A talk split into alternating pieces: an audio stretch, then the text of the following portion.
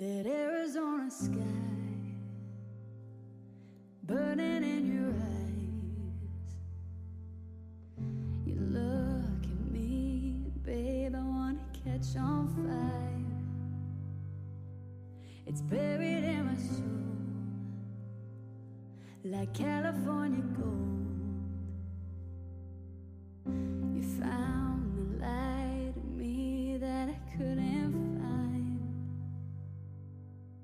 记得之前有一个这种，嗯，类似于一个展览吧，它就那个照片全部都是遭受过类似于猥亵和性侵的女孩子，她们就是穿的很普通，甚至是黑色的衣服，对所以根本就不是你的问题，不是你的穿着或者是你的身材怎样怎样的。就是这个社会的问题，啊真的。聊到这儿，我真的就是好难过。我觉得一个女孩子，她从小到大真正的健康成长起来太难。太不容易了。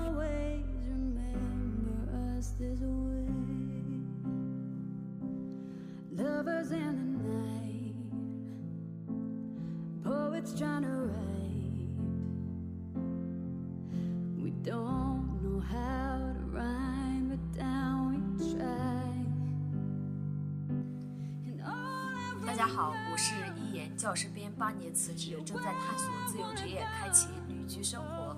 大家好，我是百里，一个准备周游世界的未来准艺术家。经百里一言找寻真实自我，听墙里墙外，纵享自由人生。这一期啊，我和一言在 DNA 遇见了两个非常有能量的朋友，我们想邀请他们来跟我们一起来讨论一下关于女性主义或者是男女不平等的一些话题。来，现在让我们的两位嘉宾跟大家做个自我介绍吧。是 Hello，大家好，我是 Karen，我是曾经的职场打工人，嗯，现在数字游民第三年，是一个自由职业的 life coach。嗯，也就是一个非常专业的人生教练啊、可以陪伴我们成长的。好了，我们来请第二位嘉宾。Hello，大家好，我是刚刚开始旅居生活两周的女性主义流派心理咨询师，说心理的波罗斯，同时也是之前有做过一些心理学的科普。OK，这个也是在心理探索上非常专业的一位朋友，他叫波罗斯，专注于女性心理，啊，对女性主义心理话题。OK，那首先我们来一起讨论一下啊，就我们现在有四位女生一起来讨论这个话题了啊，我想请 Carrie 来给我们讲一下，就是你刚开始有女性意识觉醒是在什么情况下或者什么时候呢？嗯，这个话题可能要从我小时候开始说，主要是因为我们家是有一个重男轻女的现象，所以我可能从很小的时候，可能从小学的时候，那个时候我是六岁的时候，我小学一年级，我弟弟出生了，所以那个时候我可能就已经轻微的意识到说性别的区别对待在我们家是非常明显的，然后直到可能大学的时候。嗯，我在填报志愿的时候特意填了北京，就是因为我们家住在上海，然后特意填了北京。那个时候觉得说一定要逃离这个家庭的环境，才有可能人生会有别的可能性和选择权。然后自从我在大学开始一个人出去背包旅行之后，就是见识到了说，原来那么多人是人生有这样的选择，那样的选择。其实人生不需要走我父母以以前给我设定的这样一条道路，说女性只能这只能这样，或者只只能那样。所以从那个时候开始知道说，原来有这么多的人生的选择权是可以自己来决定的。然后呃，大概是在呃毕业了两年之后，那个时候读到了读到了第二性。我相信很多人的可能。嗯，女性主义启蒙都是来自于波伏娃。然后那时候那两本书其实非常厚，但是我是在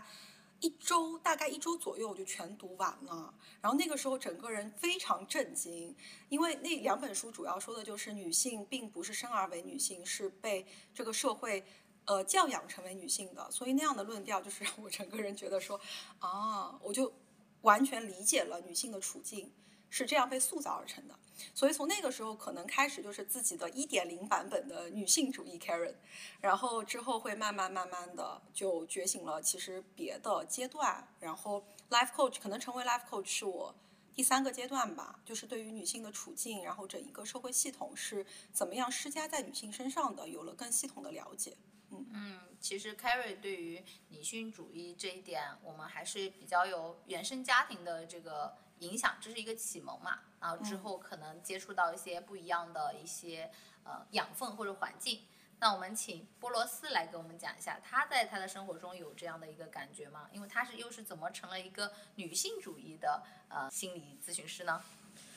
嗯，其实也是很早的时候在读研究生，老师有讲过一些泛泛的嗯咨询方法的时候，有讲过女性主义，但当时我也是那么一听，只是把它当成一个知识。后来是我自己经历了一些创伤之后，比如说就是在一九年的时候，当时我还把这个发了一个视频在 B 站上，是一九年在北京，当时有一个人。非常非常晚的一一天晚上，就从后面突然抱住了我，我一扭头，他就拿了一把刀对对着我，对，哇，好可怕呀！天哪！天哪！是的，是一个是这样的一个创伤性事件。然后后来其实是什么事情也没有发生，警察甚至还抓住了这个人，他当时是一个算是强制猥亵的一个事件。后面的话，我是在大概王力宏事件，其中有一个梦印象特别特别深刻。嗯，就是我梦到在一个房间里，那个房间特别像我们 DNA 的宿舍，就是有这种上下铺，但是我是站在门口，那个门是虚掩着的，我可以通过那个门缝看到里面就有一群男人在强奸我的大学和高中的室友，而且那些室友他们是已经结结了婚的人。所以我就觉得这个这个隐喻特别强，但是当时我就站在那个门缝里面，我在犹豫我到底是要进去推开门去救他们，但是我很害怕，我很害怕被那些男男男的对吧？然后同时我我又在想我要不要离开这个地方，但是我那个梦就这样惊醒过来，醒了之后我就决定我要做一个女性主义的咨询师。天哪，我觉得这个好可怕！你这个经历就是女性。我觉得在就是现在这个社会上，无论你从生理上还是一个环境上，真的还是一个弱者。你真的面对这种男性的强有力的冷兵器的时候，是非常非常可怕的。是的，而且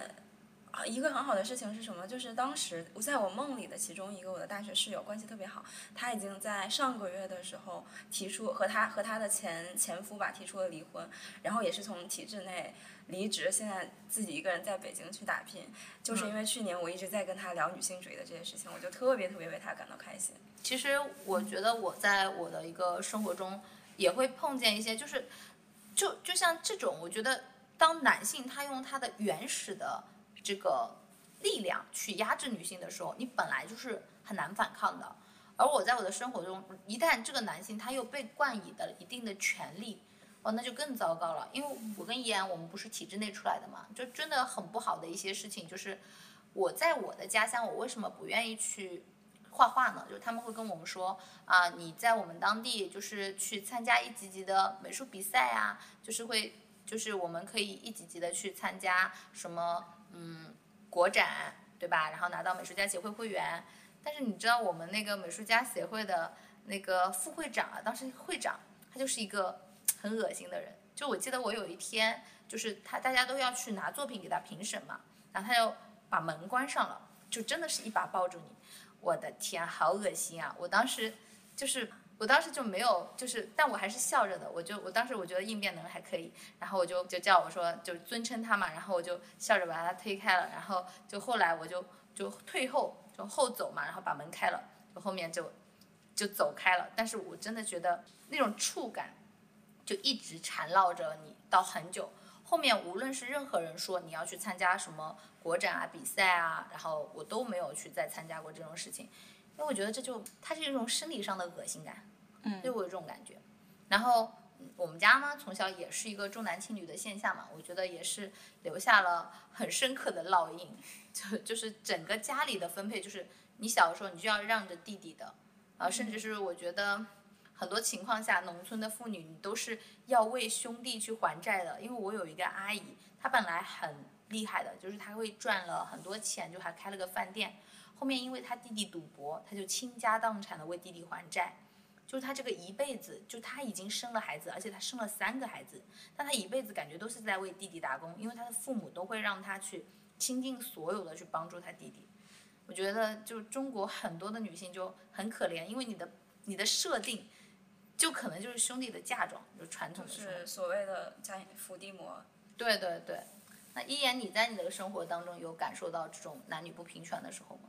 当然了，其实我觉得 我的女性主义觉醒是从可以说从去年才开始的。就去年我看了一本书，也是波伏娃的，就是他说成为波伏娃那本书。嗯，对，其实那本书对我的影响蛮大的，就是我才知道原来波伏娃的娃字之前是在女字是有女字旁的那个娃，后来就觉得带女字旁的娃也是对女性的其实一种偏见，为什么要给它带成女字旁呢？后来翻译过来就成了那个娃，成为波伏娃，对，瓦瓦特的瓦。其实我感觉到 最不平等的一件事情，是我在体制内工作的时候经历的，就是我辞职之前的那个学校有一个男同事，他大概长达了两年的发短信骚扰我，嗯，就是这样一种。呃，是怎样一种情况呢？之前我和这个男同事，我们两个是搭班的，他是教那个语文，我教数学，就只搭班了一学期。当时他也蛮照顾我的，就是如果我有事情可以调课呀或者干什么的，并且他是我们学校同事口中的那种特别好的男同事，顾家的，就是就人缘也也很好，就是很顾家的那种，就是传说中的好男人。但是他经常就是呃，在我们大班的时候没有任何问题，后来我就不和他一个年级了嘛，我就下到下面去带一年级去了，然后他是带高年级，我会发现他经常给我发短信。就是一种有的没的短信，我一开始还回，后来我就开始意识到这是不正常的，我就不回了，我把他短信给拉黑了。拉黑了之后呢，他通过我们学校的那个手机号的那个，发现了我的邮箱以及我的另外一个手机号，还是频繁的给我发，然后加了我 QQ 号之后，还是给我聊天。后来 QQ 拉黑了不是吗？我发现拉黑的功能是它可以就是继续添加你。附加消息每天就是发那一种短信，很恶心，很恶心。你知道那段时间对我的影响就是我在外面就是自己租房子嘛，我经常做噩梦，梦到他来骚扰我我，明白。然后我就特别的恐惧，这种恐惧大概长达了一年多的时间。这最后是怎么解决的呢？而且最恶心的一件事情是，快放寒假的时候，他又说我放了你抽屉里一封信，就是那封信写的就像我拍给了我的闺蜜看，拍给了我公安局的一个朋友看，就看就看的像我们两个有有什么事情一样，就中间发生了一个什么事情一样。那封信写的，到现在我还留着那封信呢。其实那是他骚扰我的证据。后来呢，我就向一些我的女性朋友求助，我闺蜜呀，我公安局的朋友，我特别想曝光他，就让大家知道他是一个什么样的人。但是我所有的女性朋友都告诉我，你是一个未婚的女性，你现在还没有对象，万一他反咬你一口怎么办？就是他和他的老婆可以联合起来反咬你，说你先骚扰的他。就是我在想，我是一个女性，我明明是一个受害者，我为什么还要忍受他的这一种？后来这个事情，我实在无法受不了了，我就让我的一个呃男性朋友去到我们学校里面去找我，就是以我对象的名义嘛。那段时间果然好了很多，就是他不再给我发任何消息了。但是过了没多久，他可能发现不是我那个人不是我的就是男朋友又开始继续给我发了。再后来这件事情是怎么解决呢？就是再后来我真的谈了一个男朋友，然后我就把这件事情告诉了我的男朋友，当然了，现在已经是我的前男友了。就是我男朋友当时说了一句话：“你把他的号码给我。”然后我男朋友打过去电话之后，刚好是他老婆接的，然后他老婆嗯，就是那种在不停的给我男朋友道歉。后来呢，呃，再过一段时间，又过了大概十多分钟吧，就我男朋友把整个事情说清楚了，他老婆就是很紧张的那一种，说，他说是在网上认识的，还是还是同事，然后后来我男朋友就告诉他是是同事，我其实也碰见过类似的事情，而且最恶心的那个人是我的门卫，是我们小区的门卫，他天天给你发骚扰信息，就很恶心。就你又没有办法，因为他完全知道你住在哪儿，就会很容易出事情。对，我当时跟他说，我说你不要再给我发这种信息了，我会报警的。然后他就继续发，他会给你发那种小视频，你知道吗？就特别恶心。后来我实在受不了了，我就跟他说，我说你再这样，我就把你这些信息告诉你的领导，让他开除你，之后才好的。但是我每天进出我都能看到这个门卫。你说到门卫这个事情，我又想到今天下午我嗯们有一个女性主义疗法群的同学，她说她在上海，她在上海穿了一个就是运动的 bra 和 leggings 走在路上，已经有三个保安拦住她，说她这样子是影响市容，她穿的这个衣服就是 leggings，我们运动经常穿的。我当时看听到我就震惊了。市容到底是出了什么问题？大家的是大家的眼睛有问题，还是大家的思想有问题？我再继续补充一下，就是我那个事情之后呢，我不是一直在有写文章的习惯吗？我就把整个事件过程发到了各个平台上，结果就有一些男的来网暴我他说是我自己没有拒绝，你知道吗？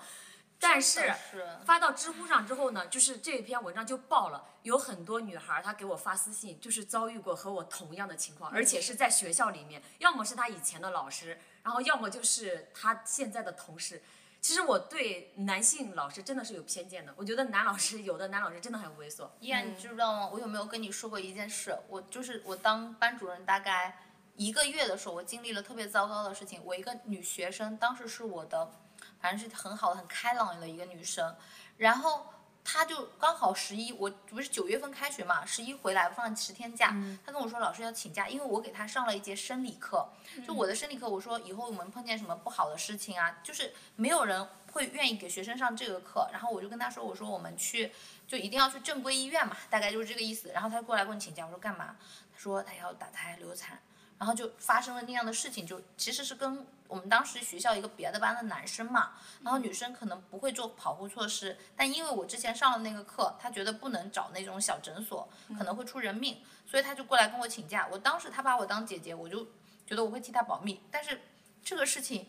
就是它是一个人命关天的事情，如果出事情了，我是没办法担责的，所以我还是跟他家里人说了。你知道他家里人做了什么吗？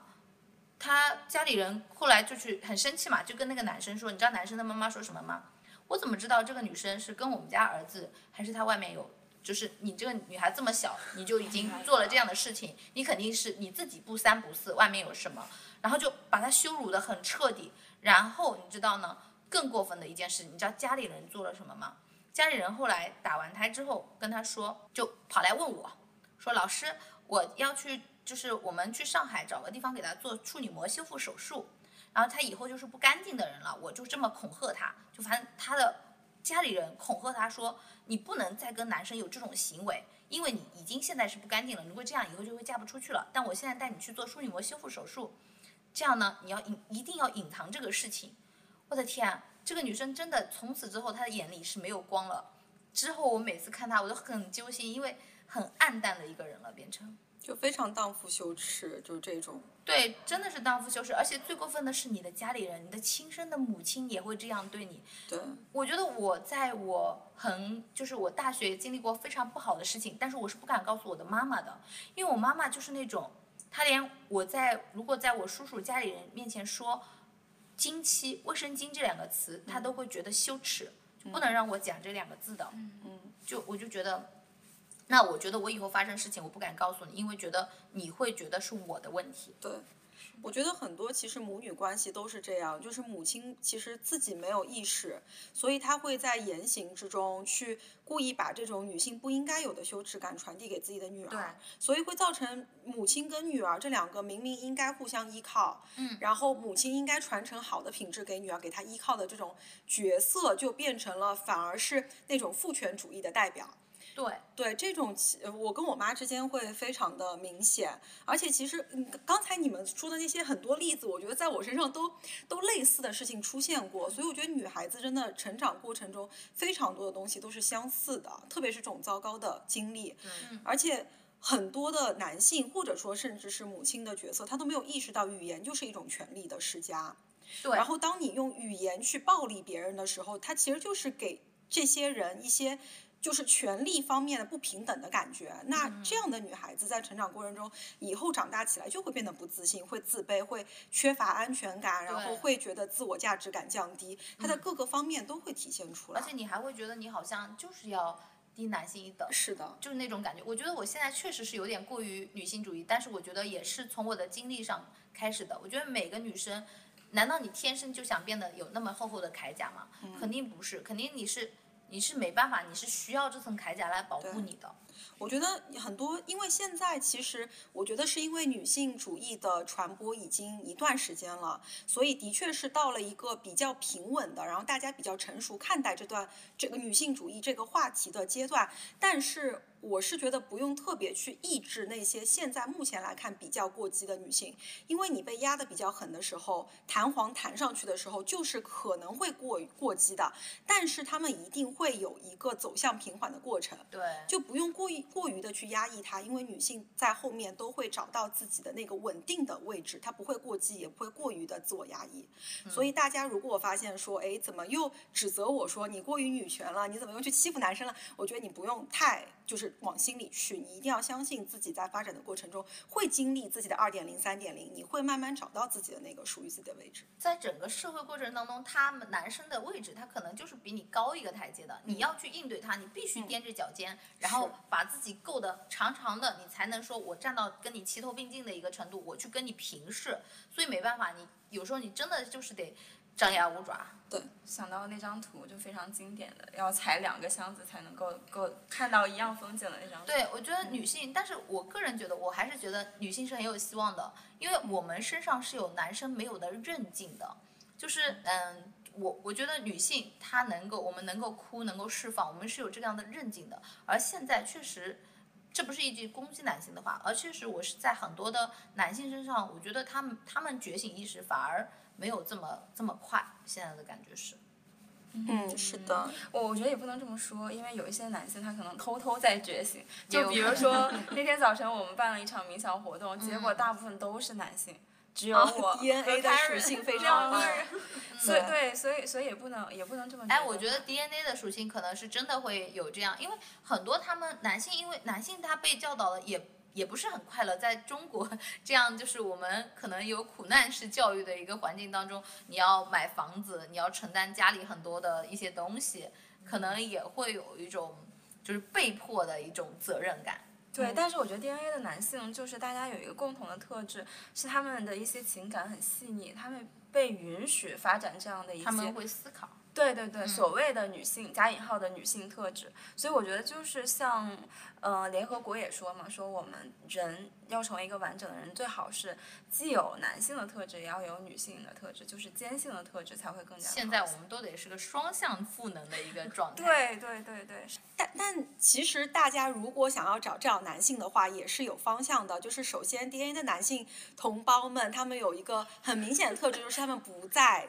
职场里面，其实职场说到底是一个权力架构，不管是不管是体制内还是私企或者什么，它原本就是个权力架构，所以逃离了这样权力架构的男性，其实他本质上就会更加接近，就是接近和接纳平等的关系。当他。接纳说哦，我想要的就是一个平等的社会和环境的时候，他就会对女性更加的开放和包容，还有尊重。是的，他也会对自己身上的那个女性的面更加的包容，他不会觉得说，哎，我去接触这种什么冥想之类的是太过女性特质的，我就要避免，因为我有男子的什么自尊或者形象。对对对对，所以我觉得大家如果想接触这样的男性，就可以往就远离权力架构的男性身上去寻找。我们不是那天我们跟阿印说嘛，我说哎，你长得好像我表弟啊。他这个个性当中，这个山东大汉嘛，马上就膨胀出来了，就觉得“表弟”这个词是羞辱词，那一定要叫表哥才行。对对对，对，他就一定要你得叫我哥。哎，这男性他就会有，好像原始的一些男性，他就有这种的一个感受，就得压你一头的。嗯，但刚才那个轩轩刚才说那个，我我也觉得很认同，就是人要发展自己的那个全人的特质嘛。嗯。然后分享一个。故事就是一个小故事，是呃有一个很有名的禅师叫片桐禅师，嗯他有一次拜访了旧金山的一个呃瑜伽冥想的中心，然后那个时候就有一个美国人就举手问他说，呃片桐禅师你是怎么看待如果佛祖还在世，他会给我们的世人留下怎样的一句话？片桐禅师就说他以他可能会跟我们说，你不要成为一个人，呃不不要成为一个美国人或者是一个日本人或者是一个中国人，你要成为一个人。一个完整的人，对，所以大家也不要成为一个女性或者是男性，你要成为一个人，就是你要全面且包容，然后就是让自己就是更好的、更完整和丰富的起来。嗯，对，刚刚开润说的就是很多母亲她可能无意识的给孩子灌输一些这样的东西。其实我觉得有一些母亲她其实也是非常的可怜，因为她也是被整个父权制。压迫，压迫，它整个是处于一种无意识的阶段，它会把这个相当于我们是一种代际的传递，一层一层的传递给下一代。但是明显，很明显能看到，因为我们大家都是九零九零后，对吧？零零后已经有逐渐更多的意识觉醒，所以我觉得这样一代一代的逐渐发展，也是比之前有很大的一个进步的。但还是我觉得，像现在，我觉得很多小我们我很严的小镇出来嘛，我觉得小镇出来的还是有很多女生真的。真的是究其一生都好可怜的，是的，因为他们没得选，就像过早的就结婚了，对吧？他们就很快的转入到家庭，他们没有空去思考这些问题。他们也不能去感受到这种不平权怎么办？因为社会给他压力。就像前就去年我们那个城市就有一个护士，她就是被一个医生给强奸了，同事你知道吗？出去喝酒喝晚了，然后被强奸了，然后当时有别的同事看到了，所以这个女生就报警了。这个女生是九五年的小姑娘，就报警了。但是报警之后，之后就是你知道吗？我们那个医院要评三甲，然后所有的领导甚至市领导就反正施压，就是意思就是这件事就不要上去了，不然所有的人的绩效考核都会被影响。然后呢，这个女生就是意思就是我给你大概一两百万啊，然后呢给你调到这种那种叫什么岗位了，行政岗，就你你轻轻松松就行了。然后他没办法也接受了，我觉得他不是不接受，而是因为他肯报警，肯定是想反抗，但是周边人给他的环境施压，会让他怀疑什么才是对的，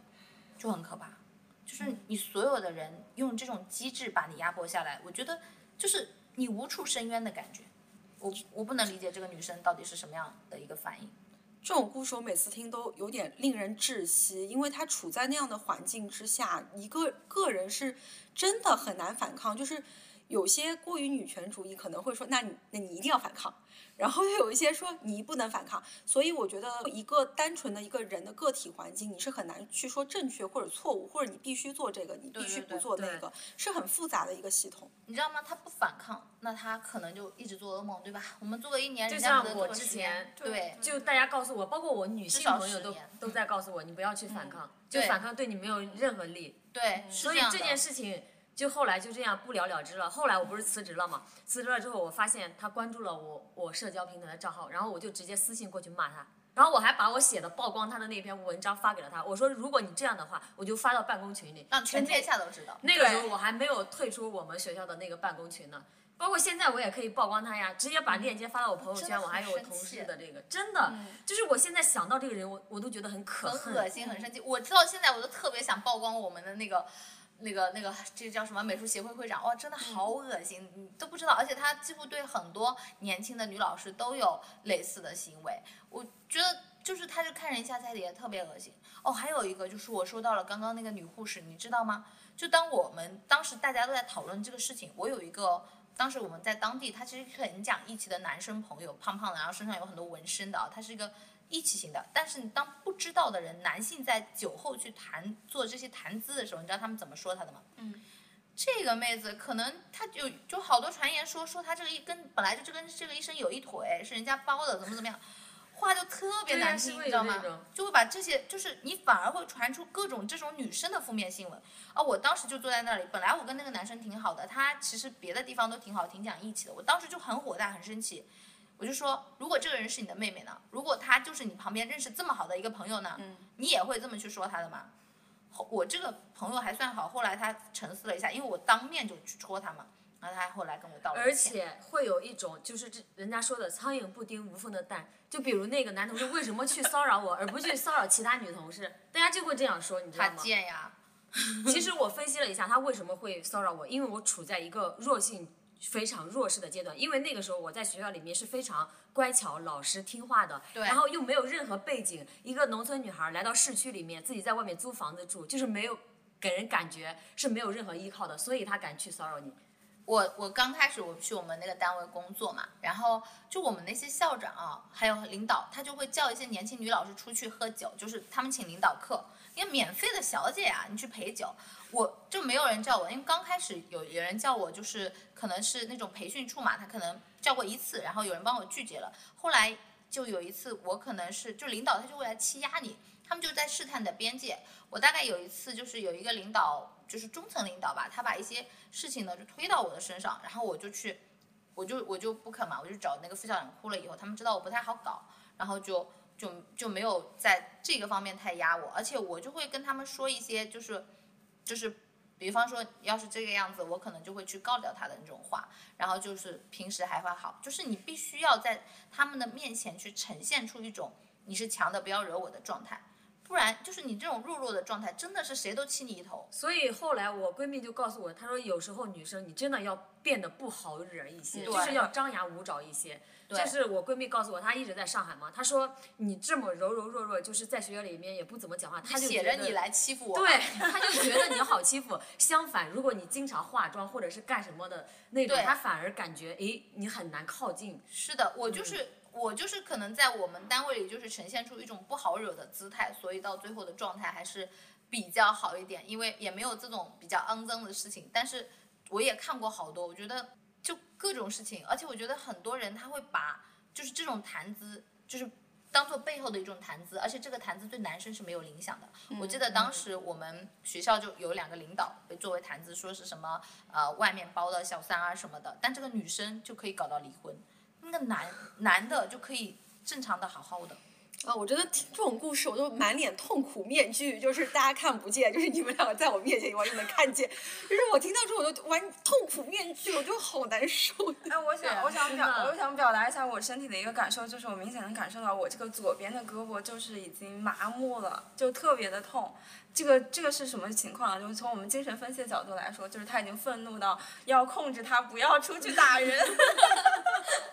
真的，对，所以其实通过我自己目前听到大家故事的一个身体的体验，我想告诉很多女孩子的是，当你在遇到这样一些困境的时候，请不要先怀疑是不是自己的身体或者是自己哪里思想出现了一些问题。你很多的一些抑郁啊，或者是做噩梦呀、一些焦虑的反应，在我们女性主义疗法里都是应对这个社会不公的一个正常的症状，是反抗这个社会不公不公的一个表现。所以请不要怀疑你自己。嗯。对，太棒了，我觉得这个是很多人需要的，真的。因为我长达好多年，我都是一种自我怀疑，因为我的母亲她也是一种处于弱势的状态，她没有让我感受到，就是我是可以被尊重的，所以我遇到任何这种困难，我只能自己武装自己，然后我没有办法去向妈妈去倾诉，而且你会自我怀疑，你会觉得呃是我的问题吗？是我穿的太暴露了？是什么问题？是的，我那天就穿了一个，因为我不是健身嘛，我穿了一个花花的包臀裙，嗯，所以我当时就会怀疑是不是我的臀练的太大了，然后是不是我我当时比较瘦穿的裙子的问题。到后来我朋友跟我说，你马上报警，不是你的问题，就是那个人有问题。你知道吗？甚至有几年我都觉得我胖着都无所谓，因为这样我会降低就是碰见这种人的概率。我丑一点。我也有过这种感觉，天哪！就是在我二十岁左右的时候，嗯，我好几年我都觉得我瞅着挺好的，就我起码不会再碰见这种事，因为我大学就我碰见好多这种事，你知道吗？大学有老师专门带一些女学生出去跟这些领导喝酒吃饭，然后就是我觉得他有一种帮人家链接的嫌疑，就就很恶心啊。但是我记得之前有一个这种，嗯，类似于一个展览吧，它就那个照片全部都是遭受过类似于猥亵和性侵的女孩子，她们就是穿的很普通，甚至是黑色的衣服，对所以根本就不是你的问题，不是你的穿着或者是你的身材怎样怎样的。就是这个社会的问题，哎真的。聊到这儿，我真的就是好难过。我觉得一个女孩子她从小到大真正的健康成长起来太难了。太不容易了。嗯，真的，我觉得这个社会真的是，我 又想到了我当时在海南，我还遇见了一件特别恶心的事情，你知道吗？我在海南当时去就是开开车去一个路上，然后我们就拐到了一条小路去车路边吃饭。我真的觉得，其实你经济发展上来，你的教育上来，你这个水平会好多。其实大城市。就算是你很多是在职场的，可是小城市你真的是无处申冤呀。那个海南的那个小村庄，你知道吗？我当时在吃饭，我一抬头，对面有一辆摩托车，有一个男生就对着我在猥亵，很远，隔着马路。录音频吧。他可能是吧，就我的天，好恶心啊！我当时就，哦，你我在北京，个我在北京遇到过好多次，就是自己穿个大衣，然后突然在你面前打开，就打开哦对，这个时候你就直接嘲笑他太小了。这个让我突然想到了一件可能压抑在我潜意识里面的事情，是我上小学的时候，嗯就我自己走在上学的路上，就是在一个村庄里嘛，那是我第一次看到男性的生殖器，其实是他在路上路边撒尿，然后我我是不小心看到的，但是我的内心里当时是觉得非常恶心的。我现在都回忆不不出来那是一种怎样的感觉。我当时年龄特别特别小，那是我第一次见到男性的生殖器。哎，那这个问题就是这个应该是属于天然物理上的一种物体，那为什么我们女性会有这种反应呢？这个可能也跟个人有关系吧，我觉得。但哎你这个让我想起来，就是我那个时候看到《第二性》那本书上写了一个例子，我我当时简直觉得这个就是有很非常奇怪，但是又很合理，就是讲的是女性其实成长过程中不是一直在被压抑自己的性别优势吗？一直被教育说你是一个第二性，你是一个低等性别。所以呢，虽然很多女性被意识中是被教化了，但是很多老女人会做一件事情，就是当他们家有孩子，就是有那种小男孩儿出生可能。不多呃不久的时候，呃他们会帮他洗澡。那个时候，那些老女人可能会做一件事情，就是去玩弄他的生殖器，甚至会嘲笑他。这个其实就是一种被压抑的那种性别。所以我不知道跟一言你的那个经历有没有关系，但是我觉得有一些千丝万缕的一些联系，。可能从小你的教育当中，你妈妈会给你说，就是环境告诉你，就是女孩子我们要有就是这方面的一个过度保护意识，也对，有点洁，可能在双方有点洁癖，我觉得。我觉可能得可能是潜意识小的时候会灌输一些这样的方法。我我跟你讲，我妈妈灌输了非常严重的方法，就是让我就是不要被男孩子碰呀，或者是各种之类的。哦是，嗯，以至于就是我那个我在上学的时候不是谈过一段恋爱嘛，然后我那个男朋友要拉我的手，我都不让他牵。然后后来我那个男朋友就就是去找我那个同学说，他说他是不是脑子不正常？我那个时候是对异性非常非常排斥的。会，我也好几年了，我觉得嗯。嗯，对，所以其实就是说，我们现在的国内的女女性主义其实比较混乱的。为什么会比较混乱？包括大家声音比较复杂的一个原因，是因为我们国家和西方比，其实它中间缺少了一个革命。就是二十世纪有三大革命嘛，就是我们没有这个性启蒙、性运动这个文化，所以才会导致很多观念融合在一起。所以在这里给大家推荐一本书，就是《零到十四岁孩子的性教育圣经》。这本书名字叫《从尿布到约会》，非常好的一本性我要教育我觉得我和一言应该两个人好。我可以把我可以把这本书发到群里，或者是给给读者们当福利也都是 OK 的。可以加加我们的微信。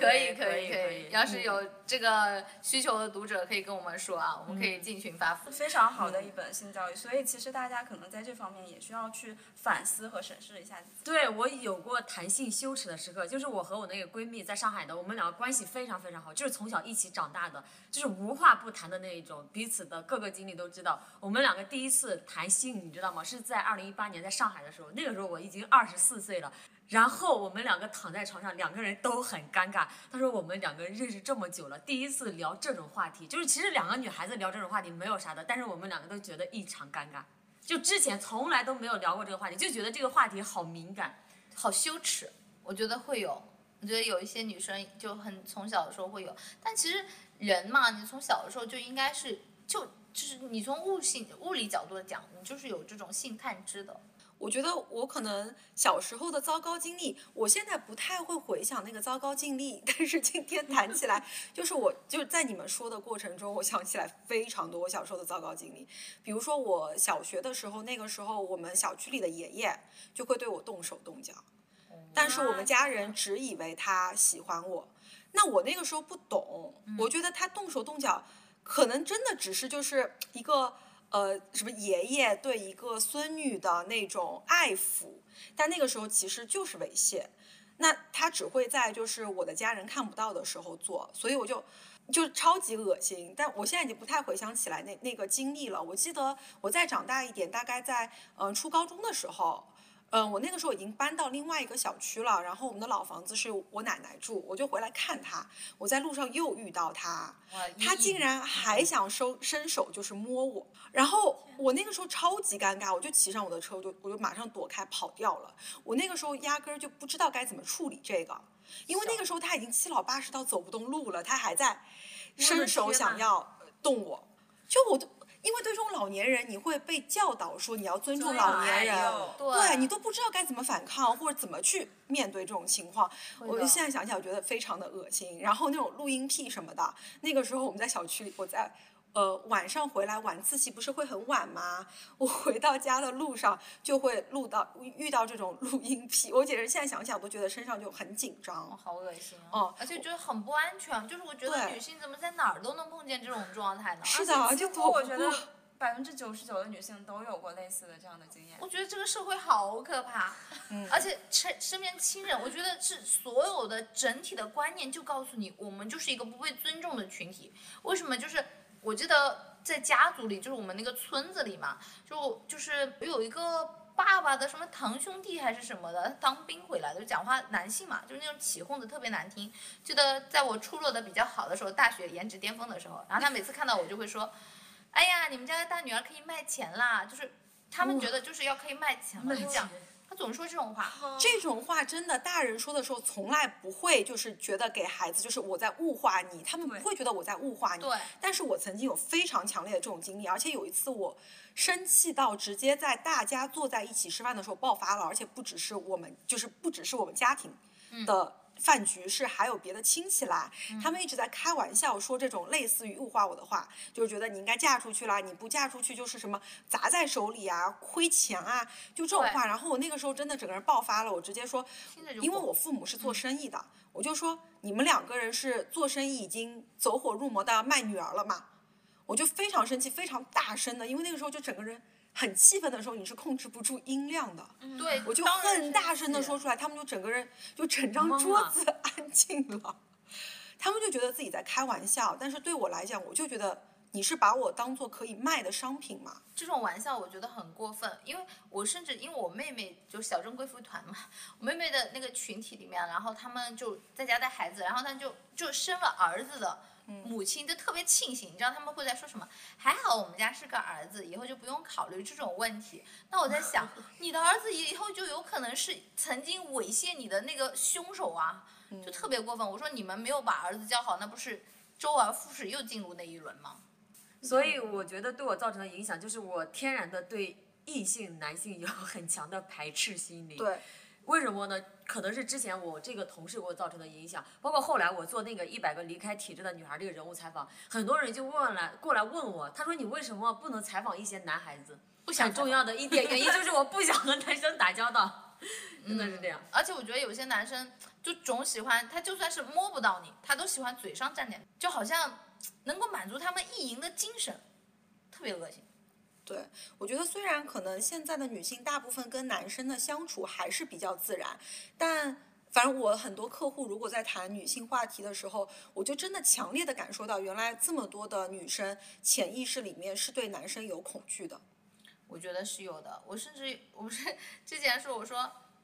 就是有人可能他真的是在追你，但是你还是会保持很不自然的一个状态，对，无论你心不心动。因为性是性，其实原本上它的本质是攻击性，嗯，哦、所以当男生就是就主权，对，他在宣示一种主权，所以你会有那种你被侵略的感觉。所以我其实不太喜欢被人追，特别是当我觉得他在追你的过程中，他的性暗示比较明显的时候，对我会觉得是一种对性别的一种侵略。我有时候会觉得有点恐怖。如果这个人他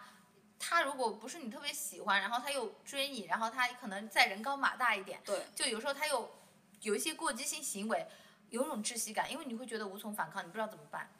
所以强烈建议女生们都去撸铁，或者是练一 些这种我的把自己的身体练咏好，春拳，什么 MMA 之类的。我其实觉得怎么说呢，确实很不安全，真的。所以，包括如果是作作为一个妈妈，怎么样去教育好自己的孩子，包括你刚刚说的，我就觉得很好，就不要让这样的事情再重演。对对，教育男孩子，我觉得也非常非常的重要。我觉得教育男孩反而是更加重要的，更重要的因为他们可能是真的是会，就他们无论是语言上的凌辱，或者是一些起哄的状态，都能很能引导这个走向。其实我觉得，对于女性这个主义这件事情，我们不仅要女性就是真正的成长起来，我们更多时候是。呃，我们之前看那个上野千鹤子的那本书嘛，就是什么女性主义与父权制嘛，它里面说的就是女性，你如果就是真的那么下去，你只是因为你觉得你要回归家庭，生儿子生孩子，如果你生的是个儿子，你只是生出了一个歧视自己的物种，嗯，就是你生出了儿子，他也是在歧视你这个母亲的，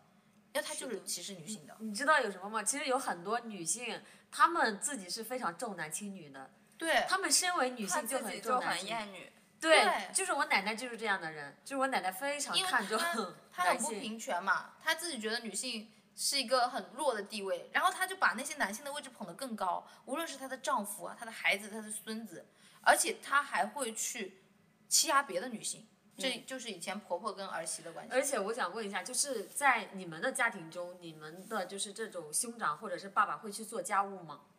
我爸因为是他是一个洁癖加强迫症，所以他哦每天都在做家务。然后你这个是比较好的一你们两个呢？我们家完全不会，就是我们家是非常的父权的，就从我爸和我妈两个人共同建立了这种父权的这种感觉。就我妈妈其实挺奥妙，我以前完全无法理解她。就是前几年我在成为人生教练之前，我是真的无法理。我觉得我妈是一个很奥妙的物种，她怎么可以在自己被重男轻女？人生一直在被重男轻女，因为我外婆是一个很重男轻女的妈妈，她对我舅舅倾注了所有的爱，而且在他离世之前，他甚至说，对医生说我死没有关系，但是我离世唯一的遗憾就是无法再照顾我的儿子了。然后他做过最过，因为其实我是我外婆带大的，我跟我外婆真的很亲。我外婆很奥妙的是，好像在我这一代里面，她有亲孙子，对不对？我舅舅的儿子是她的孙子，但她最喜欢的是我，因为我是她一手带大的，所以她好像在我身上就是把对女儿的亏欠补足了。所以他也很奥妙，但是他到离世之前，他一直对我妈和我的小姨非常的不公平，就是他生的是癌症，所以他的用药其实是需要有一些西方的很贵的药，他不舍得用，因为在呃农村里面，其实你的养老送终，你的治病是必须要儿子出钱，如果不是儿子是女儿，他会觉得丢脸，就是觉得儿子会因此而丢脸，他就在医院里面闹说要给我舅舅省钱，说我不治了，我回家等死。结果当我小姨去跟他说。呃，没关系，这笔钱由就是由我和姐姐来出，你就安心住院吧，他就不闹了。这个其实是我也真的无法理解我外婆的点，就是她到死都觉得说我要要替儿子，对，然后就有很多这样的事情，就是我觉得我妈其实是非常受打击的，因为我小姨跟我说过，我我他们家 就是我外婆最喜欢的是舅舅，我外公最喜欢的是我小姨，我妈妈是夹在中间没有人爱的孩子，但是我妈生了我弟之前也一直在重男轻女，生了我弟之后更加重男轻女，她就想要个儿子。我非常理解，因为他从小是被这样的一个关系，我觉得是给胁迫的吧，就是嗯那个词儿我都想不起来，然后他之后就会又延续这样的风格。这个在心理学上叫传家宝，就是哎你怎么样对母亲。呃，你怎么样被你的母亲对待，你就会这样对待自己。我后来理解了，是我妈首先是这样对待她自己的，她从来没有对自己好过。她真的在我们家也是那种劳碌命，然后对我爸非常非常非常贤惠。我妈的名字叫贤淑，啊，她完全哇，她活出了这两个字，连我小姨都觉得我妈就是给她老公打了一个不应该有的女性样本，所以我小姨的老公会跟她说：“你学学你姐姐。”我妈非对我爸非常非常的体贴和贤淑 你看到我的表情吗？痛苦面具是吗？对，嗯所以我觉得我妈就是。她现在其实也觉得人生活到了现在，他也很痛苦吧？我觉得那当然，他都没有爱自己，我都没有活出自己。他不知道如何爱自己。其实我觉得我妈妈是有在改变的，就是我姥爷生了五个女儿嘛，他非常想要儿子的，所以我妈也重男轻女。就在生我的时候，我听我奶奶讲的，我妈讲，咦，你怎么是个女孩？她还想要男孩。这个改变大概是从我十多岁的时候，我才觉察到他是在乎我的，他是爱我的，以及现在我会感觉到他慢慢的更加爱我了。就是比如说他会说，哦，要给你攒一些嫁妆钱或者什么的，会有这种倾向和意识。我对我妈妈以前不了解，就是我辞职之后嘛，我堂哥经常给我提到我妈妈的事情。他说，其实你妈才是最早的女权代表，就是我妈一直在主张，就是女性要独立。然后还有，她现在就五十五岁了嘛，在考驾照，呃，所以他经常和我爸就是。我刚给你讲到离婚，他说他人生中要拿两个证，一个是驾驶证，一个是离婚证。我说 我支持你。你妈好朋克啊！我觉得你妈真的好棒。啊！对，